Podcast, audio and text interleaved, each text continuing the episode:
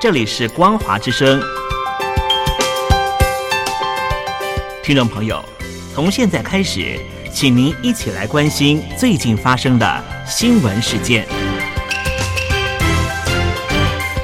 欢迎收听《光华随声听》。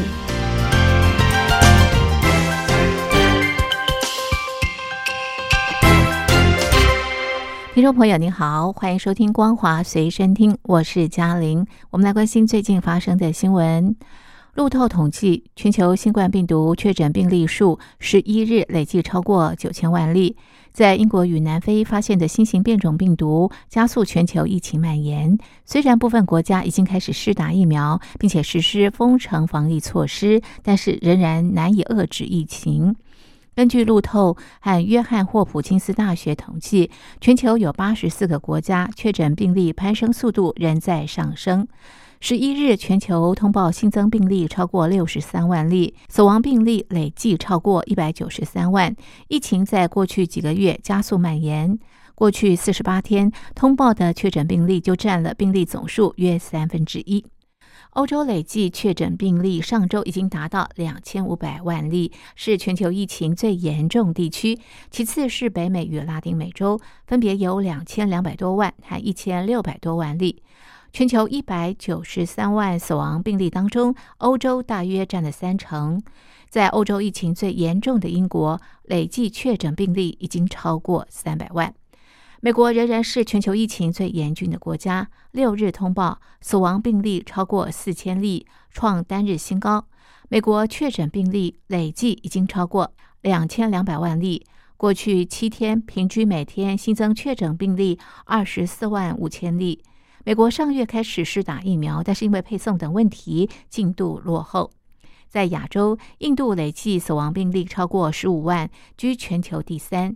日本也因为疫情吃紧，继七日对东京首都圈四都县发布紧急事态宣言之后，最快十三日将决定对京都、大阪、兵库等关西三府县再次发布紧急事态宣言，要求民众晚间避免外出及餐饮业缩短营业时间。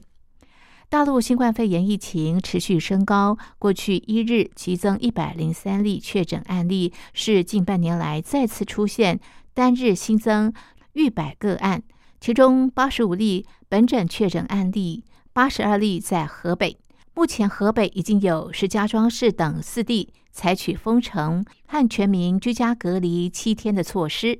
大陆各地防控的手段也一再升级，部分地区祭出长达二十八天的隔离措施。大陆国家卫生健康委员会十一日发布消息表示，经双方协商，世卫组织新冠病毒溯源国际专家组将在一月十四日抵达中国大陆考察，与中方科学家就新冠病毒溯源进行联合科研合作。不过，并没有公布具体行程。世卫专家小组原本拟定在一月初入境中国大陆，但是因为北京当局没有核发签证而耽搁。世卫总干事唐德赛五日还曾经对世卫专家没有办法入境中国大陆表示失望。大陆外交部发言人华春莹七日回应表示，中方正在与世卫组织就国际专家组到大陆开展溯源合作的具体安排进行商谈。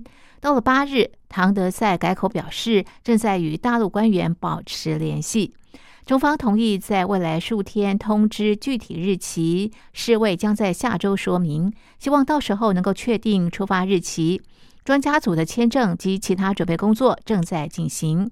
唐德赛发言之后，澳洲、英国、日本等国都先后表态，希望中国大陆尽快同意世卫国际专家小组到大陆。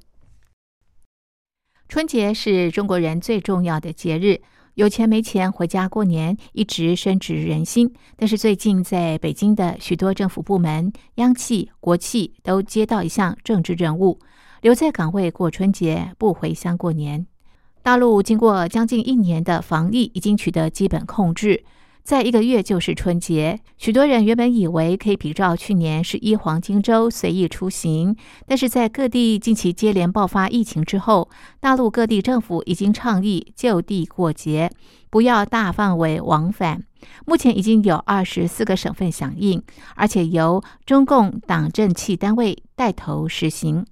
是否采取严格的出行管制措施？部分疾控卫生专家早前有不同的看法。但是，中国工程院院士张伯礼表示，去年十一黄金周几亿人口在流动都没有事，但是春节期间流动不行。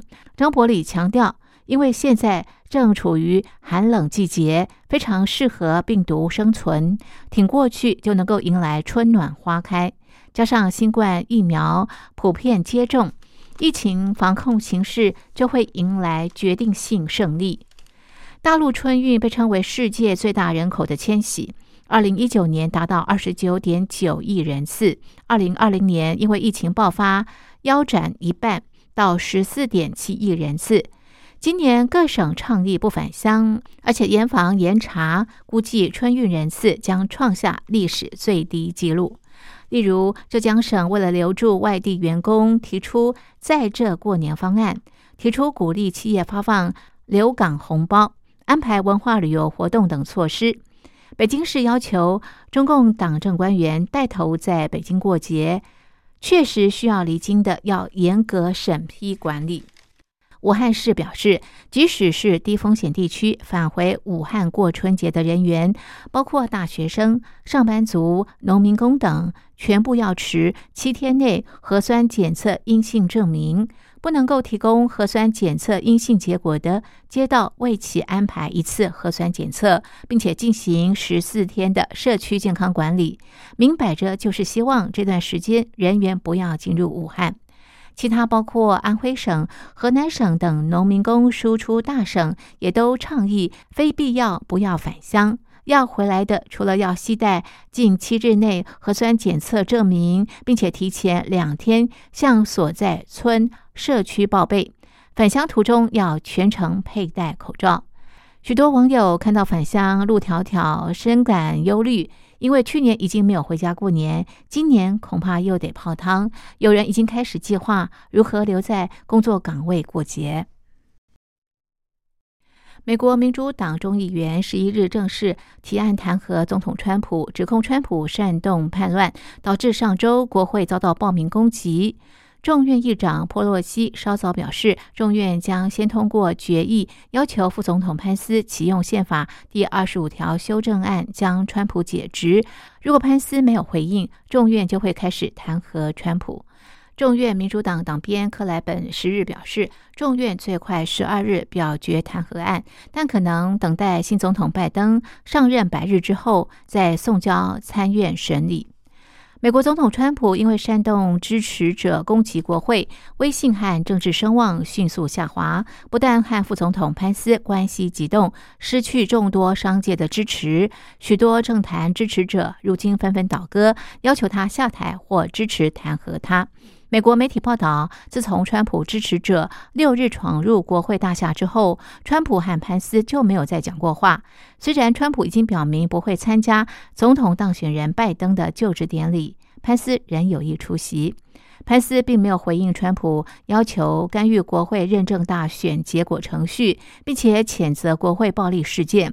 过去四年，潘斯一向是川普最忠心的下属，如今两人关系出现严重的裂痕。